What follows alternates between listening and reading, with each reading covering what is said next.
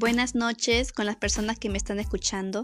Mi nombre es Cielo Ramos Saldaña. El título de mi podcast es La contaminación ambiental, en la cual les hablaré sobre la contaminación del aire, las causas y consecuencias que éstas traen. Este tema es muy importante para tomar conciencia de nuestras malas acciones, ya que la contaminación del aire perjudica a la salud de las personas y daña al medio ambiente. Por ello, propondré algunas soluciones para contrarrestar la contaminación del aire.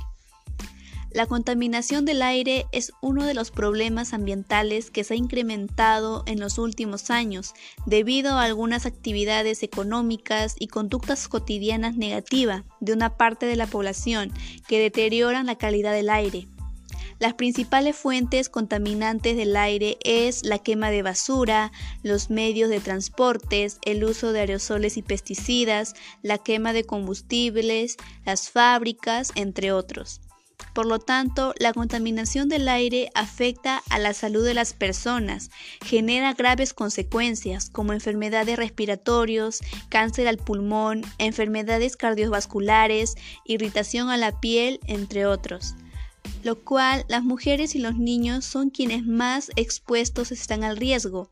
Por ejemplo, el 18% de las muertes se deben a accidentes cerebrovasculares, el 27% a cardiopastías isquémicas, el 20% a la enfermedad pulmonar obstructiva crónica, el 8% al cáncer de pulmón y el 27% a la neumonía. Según la Organización Mundial de la Salud, muestra que 9 de cada 10 personas respiran aire que contiene altos niveles de contaminantes. Algunas familias de mi comunidad queman basura dentro de su casa, lo cual afecta a la salud. Lo que yo propongo es reciclar los desechos que son reutilizables, como botellas, latas, cartones, entre otros. Poner tachos en las calles, Así va a disminuir la cantidad de basura que hay en el planeta. No debemos usar los autos ya que genera humos tóxicos afectando la calidad de aire. Mejor utilicemos las bicicletas como medio de transporte porque es más limpio y sostenible que contribuye a la conservación del medio ambiente ya que no posee combustibles fósiles.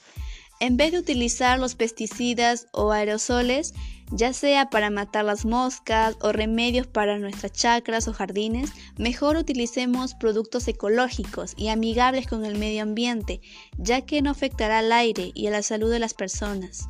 Cuidar las plantas es muy importante, ya que nos dan oxígeno para respirar. Además, ayuda a absorber la CO2, mejorando la calidad de aire de forma natural y efectiva. Por ello debemos ser conscientes de nuestras acciones, debemos cuidar el medio ambiente, ya que si contaminamos el aire causará un impacto negativo al medio ambiente y el bienestar de los seres vivos. Para finalizar, es muy importante plantear acciones para que reduzcan los altos índices de contaminación y comprometernos con su cumplimiento en favor del ambiente y en la salud de los seres vivos. Te invito a ser parte del cambio población que me escuchan, seamos más conscientes de nuestras acciones. Ahora en adelante debemos ser responsables, trabajar juntos por el desarrollo sostenible, ya que ayudan a contribuir al cuidado del medio ambiente.